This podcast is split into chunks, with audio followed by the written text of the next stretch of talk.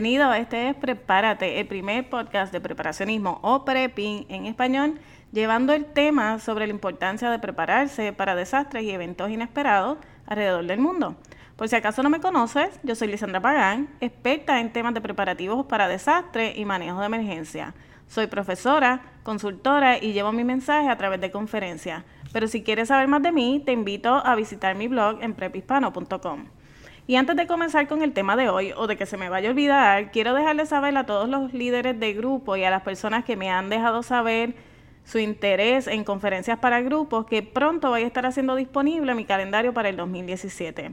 Así que si les interesa hacer alguna invitación o comunicarse conmigo con relación a alguna conferencia en el año 2017, visita la página del blog que pronto le vamos a estar añadiendo el calendario de actividades y la disponibilidad. Todo eso, como te digo, se encuentra en prepispano.com. Pero ahora, a lo que vinimos, vamos a comenzar con el tema de hoy. Y el tema de hoy viene casi a ser un tema obligado ante la gran noticia del apagón en Puerto Rico que corrió por todo el mundo a través de los medios sociales, de las redes y que puso a prueba muchos de la audiencia de Prepárate. Vamos a hablar hoy de cómo es que uno se prepara para un gran apagón y para los apagones que se avecinan.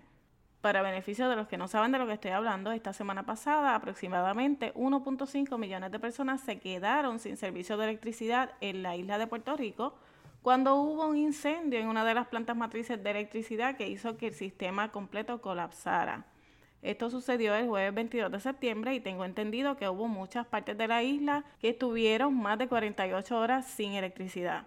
El colapso del sistema causó que como consecuencia no había agua para las bombas para distribuir el agua, muchos comercios se vieron obligados a cerrar, las escuelas se mantuvieron cerradas, el tráfico fue un caos y ya usted tiene idea de todo lo demás que se afectó por este evento.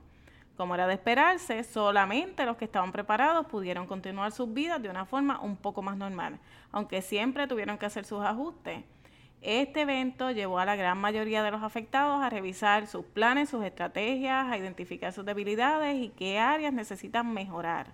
Le dio la oportunidad de ver dónde estaban las fallas y cómo las pueden mejorar. Así que ya para la próxima vez que esto suceda deberíamos estar un poquito más preparados. Para el que no se prepara, le dio la oportunidad de verle que esto no es aguaje, de que cuando decimos que hay que prepararse porque estos eventos suceden en cualquier lugar, en cualquier momento, no estamos bromeando, es la realidad, por eso es que nos preparamos. Ahora, cuando yo digo el gran apagón y los que se avecinan, lo digo porque estos apagones de los que yo estoy hablando no tienen nada que ver con fallas mecánicas. Estamos hablando de otras razones externas que no necesariamente tienen que ver con las condiciones en las que se encontraba el equipo o las fallas mecánicas, sino también eventos externos que pueden colapsar los sistemas eléctricos, dejando a un país entero o a un área o a una región entera sin energía a la misma vez. Y ahí es donde entonces yo llego al tema de lo que son las tormentas solares y la energía electromagnética, porque son las tormentas solares las que pueden causar estos eventos. Tormentas solares ocurren constantemente en el Sol. Son parte normal de los procesos que suceden en la superficie del Sol y estas tormentas generan unas flamas o unas llamas que salen con fuerza, salen como una explosión de la superficie del Sol. A eso se le llama flamas solares. Esas flamas, cuando ocurren, puede ser solamente la explosión y la flama o puede que estén acompañadas por la liberación de un plasma y energía electromagnética de la corona del Sol. A eso se le llama la expulsión de la masa coronaria y todos son procesos naturales que ocurren en el Sol todo el tiempo. La diferencia es que muchas veces la energía que se libera tiene tanta fuerza o se genera tan violentamente que al expulsarla esa energía viaja largas distancias rápidamente. Otras veces suceden estas tormentas a un nivel un poco más leve en el cual ni siquiera nos enteramos pero cuando es una tormenta fuerte o grande, la energía electromagnética liberada viaja a largas distancias rápidamente y cuando esa energía llega hasta la superficie de la Tierra es cuando puede causar unas consecuencias devastadoras para los sistemas eléctricos y la tecnología. A eso es a lo que yo me refiero cuando digo el gran apagón y los que se avecinan. ¿Por qué? Porque estas tormentas solares no han dejado de suceder ni van a dejar de suceder esta no sería la primera vez que suceda que una de estas energías electromagnéticas llegue hasta la superficie de la Tierra teniendo consecuencias devastadoras. Ya esto sucedió en el 1859 cuando hubo lo que se llama el evento Carrington. Y el evento Carrington fue un evento causado por la tormenta solar más grande que alcanzó el planeta Tierra hasta este momento. En ese entonces la única tecnología que había disponible era el telégrafo, lo cual las personas que estaban se dieron cuenta que empezó a fallar, les daba choque eléctrico y a los que trataban de usarlo, esa sobrecarga de energía empezó a causar que las líneas eléctricas se encendieran en fuego. Muchos de los que estaban allí, los operadores de los telégrafos, decían que los podían desconectar y el aparato continuaba funcionando solamente con la energía que había en el ambiente. Así que imagínate, en ese entonces no había mucha tecnología y aún así fue un impacto fuerte para la sociedad con un impacto económico de la reestructuración y la rehabilitación de todas esas líneas que se dañaron o que se encendieron durante la tormenta. Imagínate qué sucedería hoy en día cuando dependemos tanto de la electricidad las consecuencias yo creo que para una sociedad moderna como la nuestra serían devastadoras. Pero tenemos que tomar en cuenta que son procesos normales del Sol y que van a seguir sucediendo. De hecho, después de Carrington se reportó en el 72 otra tormenta de impacto para la Tierra y en esta las flamas o llamas solares colapsaron el sistema de larga distancia de ATT. Hasta ese punto que la compañía tuvo que rediseñar la forma en que ellos proveían comunicaciones de continente a continente. Después, en el 1989 sucedió lo mismo en Canadá, pero en ese momento, en Quebec, Canadá, pero en ese momento no solamente se afectaron las comunicaciones. Si te fijas, los dos eventos anteriores habían afectado comunicaciones, pero en este caso, en el 1989, la tormenta solar afectó el sistema eléctrico de Quebec, Canadá, dejando 6 millones de personas a oscuras. Y a pesar de que dicen los historiadores que fue solamente por nueve horas, también yo he leído comentarios de personas que dicen que vivieron en el área cuando eso sucedió y que se estuvieron más de dos semanas sin energía en el año 2000, en el 2003 y en el 2006 también hubo eventos como este en el cual las llamas solares causaron daños en sistemas de satélite, de posicionamiento y de radio. Como ves, no han ido decreciendo, al contrario, yo creo que como ahora utilizamos más tecnología que anteriormente, nos damos cuenta cada vez que estos eventos suceden. Quizás antes pasaban por alto, nadie se enteraba, pero ya en este tiempo en el que nosotros vivimos, donde hay tanta tecnología, donde hay tanto uso para la tecnología, nos damos cuenta de qué es lo que está pasando porque se empiezan a afectar los sistemas. Si hoy en día sucediera una expulsión de masa coronal como la que sucedió en el 1859, yo creo que destruiría los sistemas de comunicación, colapsaría los sistemas que generan electricidad y una vez eso falla, muchas otras áreas de nuestras vidas se verían afectadas. Nosotros debemos pensar en cuántos de nuestros aparatos o de nuestra pertenencia funcionan sin electricidad. Creo que van a ser pocos porque todo ya hoy en día tiene algún uso de tecnología o de electricidad.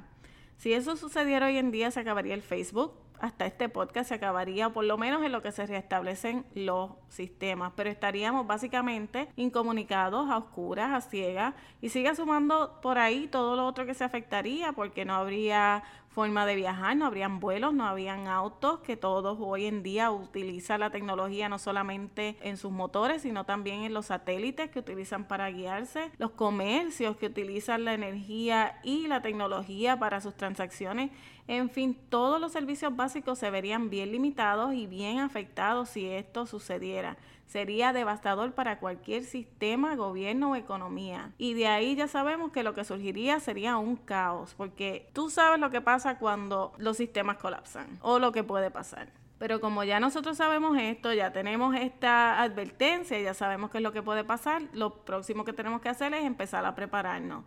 Y muchas personas se preguntan cómo uno se prepara para un evento así, si yo no puedo predecir cuándo el sol va a tener una explosión o una expulsión. Y es cierto, los gobiernos se han hecho esa misma pregunta. Ellos han invertido en equipo para monitorear el sol y saber cuándo estas tormentas ocurren. Pero ¿qué pasa? El problema es que aunque ellos vean cuándo sucedió, solamente tenemos de 12 a 16 horas para actuar porque estas tormentas hay actividad en el sol todo el tiempo, o tú no puedes decir en qué área va a explotar o por dónde va a salir o qué dirección va a tener esa masa o ese plasma con energía electromagnética cuando salga. Por lo tanto, hasta el día de hoy, nadie ha podido predecir cuándo va a ocurrir una tormenta solar.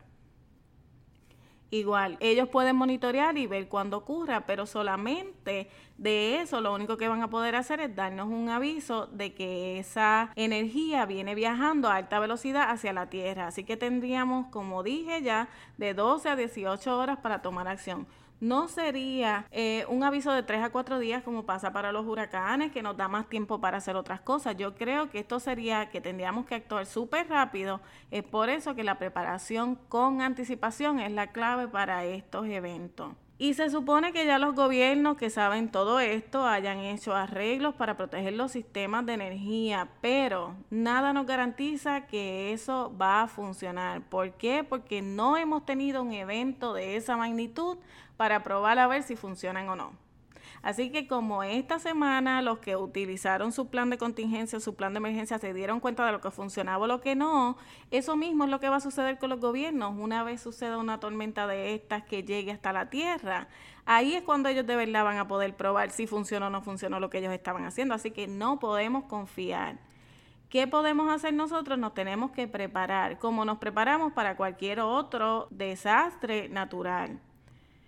Ahora, si una tormenta de estas ocurriera, tenemos que pensar que estos sistemas no se van a reconstruir de la noche a la mañana. Eso de 24 horas, 48 horas en lo que la energía regresa, eso no es garantía. Yo de verdad no pienso que va a ser así. ¿Por qué? Porque los componentes de un sistema de energía nacional o regional no los venden donde quiera. Esas piezas tú no las encuentras en Walmart o en Walgreens de la esquina para que puedas ir a comprar las piezas y reparar de inmediato.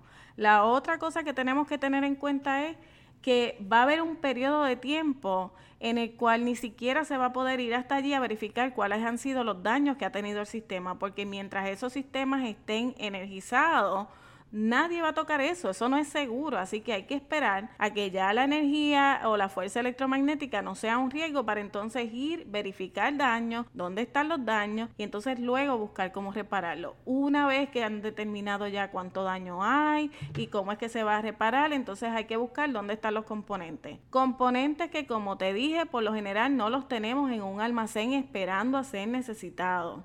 ¿Por qué? Porque esos son sistemas especializados para el área donde están. O sea, no es lo mismo un sistema de energía en Estados Unidos que en Suiza.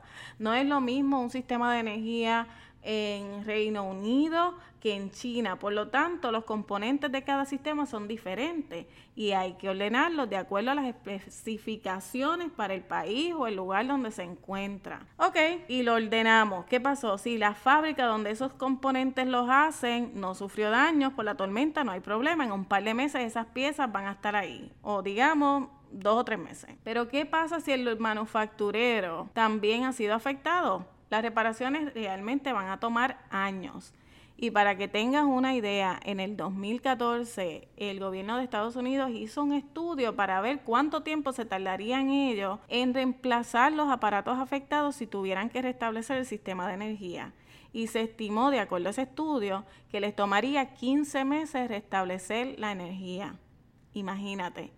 15 meses para Estados Unidos en reparar. Eso, para 15 meses nosotros necesitaríamos estar preparados para vivir más de un año sin ningún tipo de energía. Ya prácticamente hemos tenido que regresar a lo básico hemos tenido que aprender a vivir sin ella. No es que estamos esperando a que la restablezcan, es que ya hemos tenido que vivir sin ella. Pero como mi idea con este podcast es ayudarte a preparar, vamos a ver qué es lo que nosotros podemos hacer para continuar nuestras vidas si un evento como esto sucediera. Lo primero que tendríamos que hacer en caso de que nos den un aviso de que viene esa energía electromagnética directamente hacia, la Tierra y que nos va a afectar los sistemas eléctricos, lo cual yo dudo que ellos vayan a avisar, porque es mejor pedir perdón que pedir permiso, mi gente. Y sabes que ante una situación como esta, para no crear el pánico, ellos van a preferir no avisarlo. Pero digamos que nos avisaron. ¿Qué es lo que vamos a hacer? Inmediatamente ir a nuestra casa, a nuestro hogar y desconectar todos los aparatos electrónicos que tengamos, porque la historia lo, que ha demostrado es que cuando hay esa energía electromagnética entra a la superficie de la Tierra, causa sobrecargas y como consecuencia fuegos. Así que todo lo que tú tengas conectado lo tendrías que desconectar.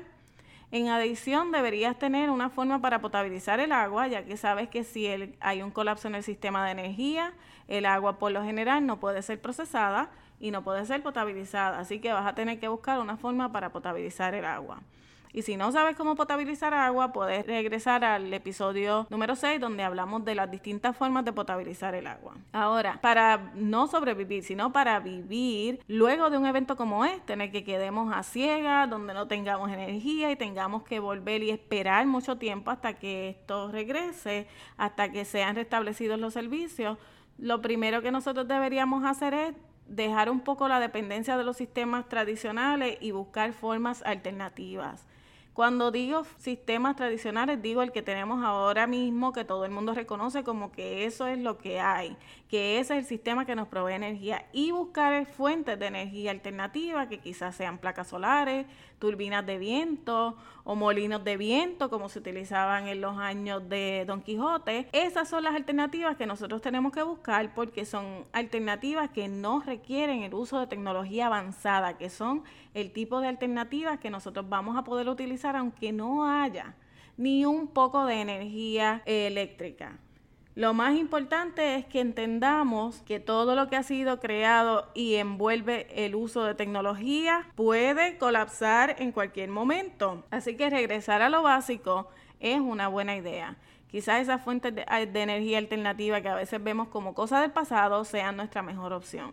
En un caso en que los sistemas colapsen, Quizás cocinar con leña o con madera no sea una mala opción. Maybe tengamos gas y una estufita de gas, pero debemos considerar también equiparnos con equipos solares como un hornito solar o una estufa para cocinar eh, con energía solar. Siempre debemos recordar que lo más primitivo o básico es la mejor opción cuando no podemos utilizar tecnología o ninguna forma de energía. Medio de transportación. Y ahora nos vamos a, remontar a las épocas de cuando éramos niños y no nos complicábamos la vida. Medio de transportación, una bicicleta. Y si no tienes una bicicleta, ¿te acuerdas del Dodge? Quizás ustedes no lo habían escuchado, pero mi papá siempre nos decía, tienes que tener un Dodge. Y el Dodge significaba dos patitas, tienes que caminar.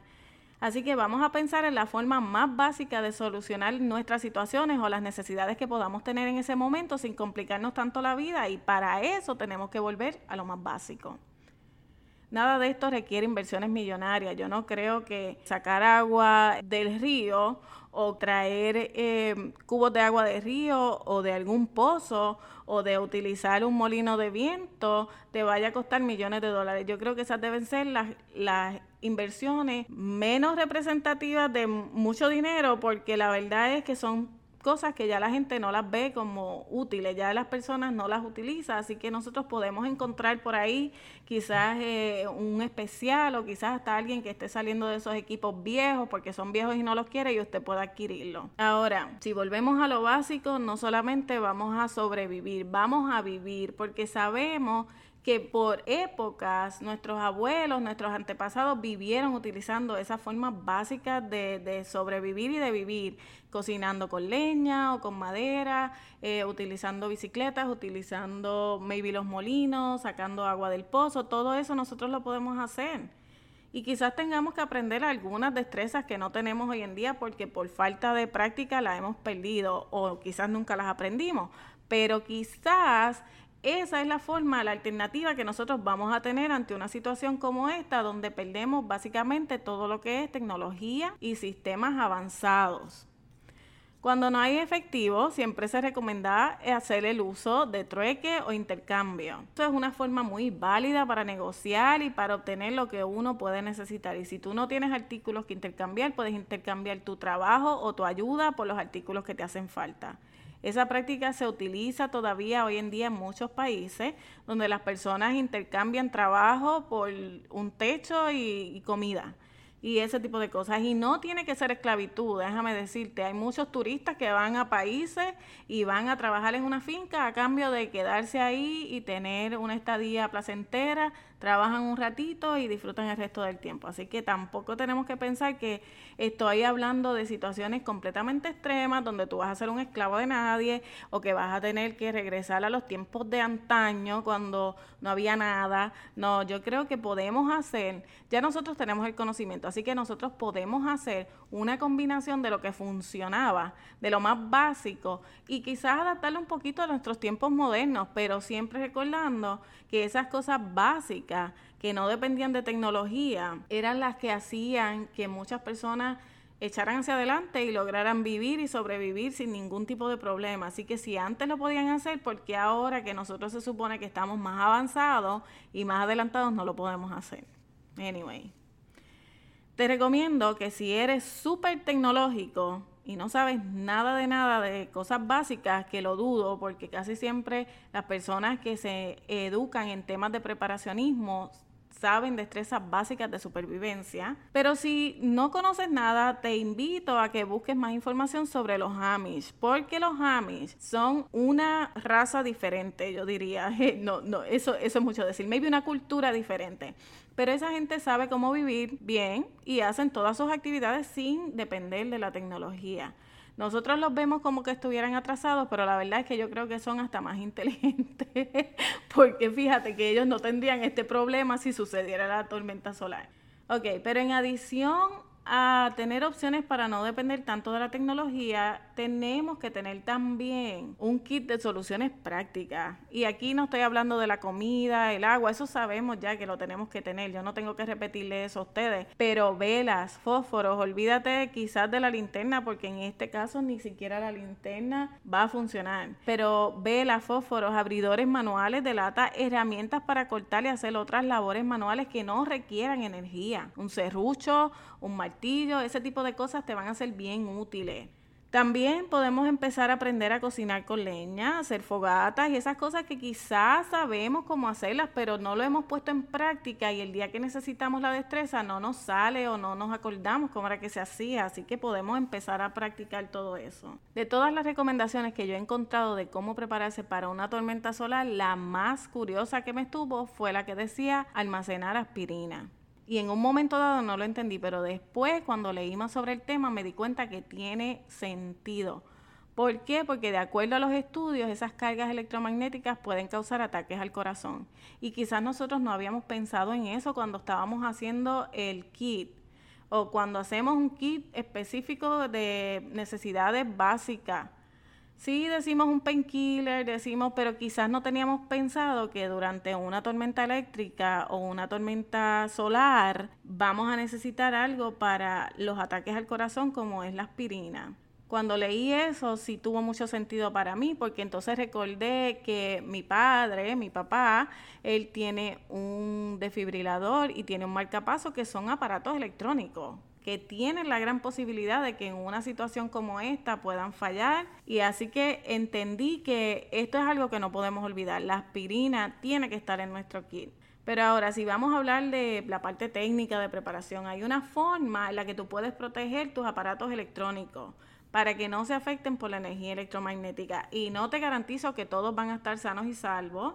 Siempre hay la posibilidad de que algo se dañe pero es guardándolos en una caja protectora conocida como la caja Faraday, que también se le incluye en bolsas o material antiestático. Si tú buscas en YouTube vas a encontrar un montón de videos de cómo se hace la caja Faraday y de cómo y de qué materiales utilizar, porque hay distintas versiones y hay distintas cajas que tú puedes hacer. Se ve bastante fácil, pero pues como yo nunca he hecho una, no pudiera decirte que es súper fácil porque no la he hecho pero se ve bastante fácil. Yo pienso que quizás lo más difícil sea conseguir algunos materiales, pero claro, tú vas a poder adaptarlo de acuerdo a tu necesidad.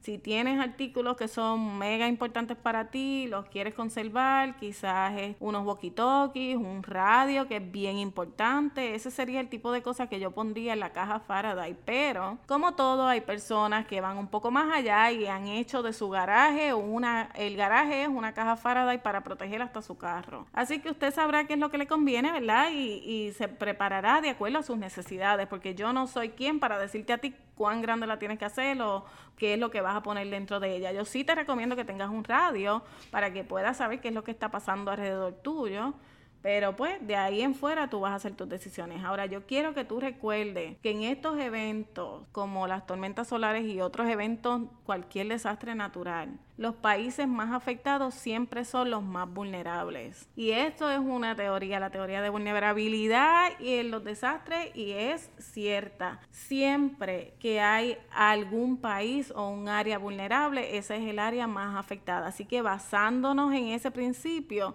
cuando hagas tu análisis de riesgo, siempre considera la condición de los sistemas que están en el área donde tú vives. ¿Por qué? Pues porque si ya el sistema está deteriorado, la tormenta no tiene que ser muy fuerte para que tu área sufra una devastación, digamos, o para que sufra más que otras áreas que quizás estén mejor preparadas y ni sientan el impacto de una tormenta solar leve. Pero si ya tú vives en un área donde todo está deteriorado, así la tormenta sea pequeña, puede ser que cause un daño mayor. Así que en el caso de mi gente de Puerto Rico, ya sabemos que esa infraestructura no está en las mejores condiciones. Quizás nos toca añadir este riesgo como uno que antes quizás no considerabas, pero ahora debe estar en, en tu lista de riesgos inmediatos.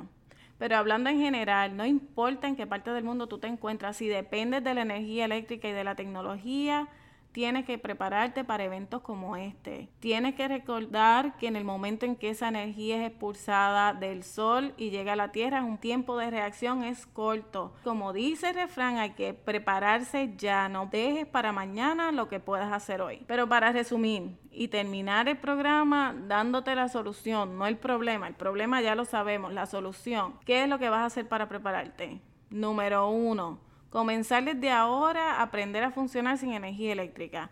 ¿Por qué? Porque si estás un tiempo largo sin energía eléctrica, ya vas a tener formas alternativas de hacer las cosas si empiezas a practicar desde ahora. Número 2. Para proteger los aparatos que son mega importantes, recuerda la caja Faraday. Número tres, tienes que hacer copias físicas de los documentos importantes que tú solamente tienes en formato digital. ¿Por qué? Y ahora te voy a dar un ejemplo. Si tú nunca tienes copias físicas de tu estado bancario y el sistema colapsa, no hay electricidad, se fríen todas las computadoras, ¿cómo tú vas a probar que tú tenías ese dinero en el banco si al banco se le fríen todos los récords? Ten una copia física de esos documentos importantes que quizás en este momento nunca habías pensado que ibas a necesitar. Lo cuarto, recuerda tener aspirina, porque eso es bien importante en un caso donde hay energía electromagnética.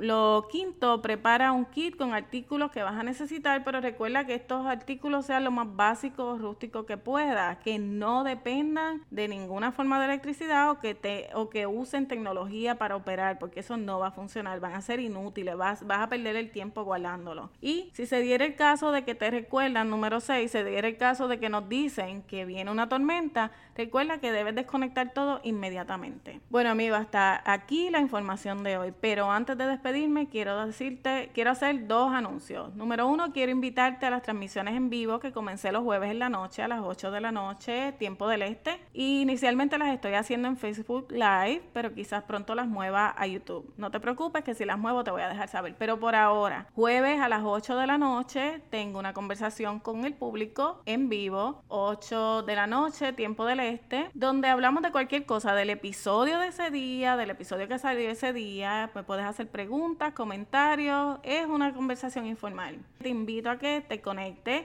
Para participar solo tienes que darle like a la página de Prepárate y suscribirte a las notificaciones para que Facebook te avise o te notifique cuando se está transmitiendo en vivo.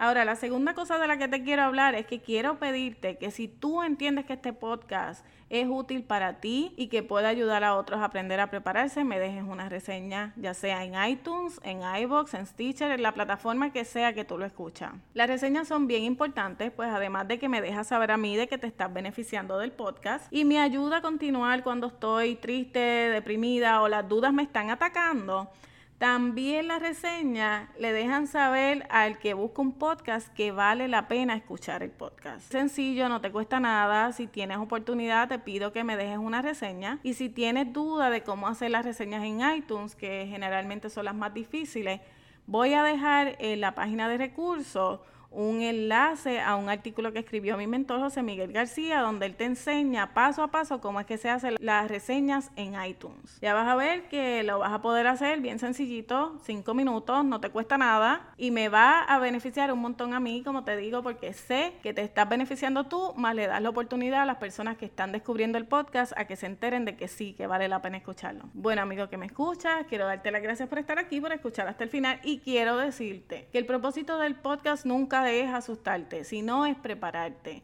es ayudarte a que te prepares. Por eso termino dándote las recomendaciones de cómo te puedes preparar. Pero una cosa solo puedo decirte y es que no dejes para mañana lo que puedas hacer hoy. Yo siempre termino el programa diciéndote que el mejor momento para prepararte es hoy, mañana puede ser tarde. Y ya hemos visto como muchas veces estos eventos nos sorprenden. Y amigo, una vez más, me despido y no dejes para mañana lo que puedes hacer hoy. El mejor día para prepararse siempre es hoy. Mañana puedes estar tarde. Dios te bendiga. Y ahora, porque el programa terminó, no quiere decir que no nos podemos comunicar. Si quieres comunicarte conmigo, vete a mi blog prephispano.com.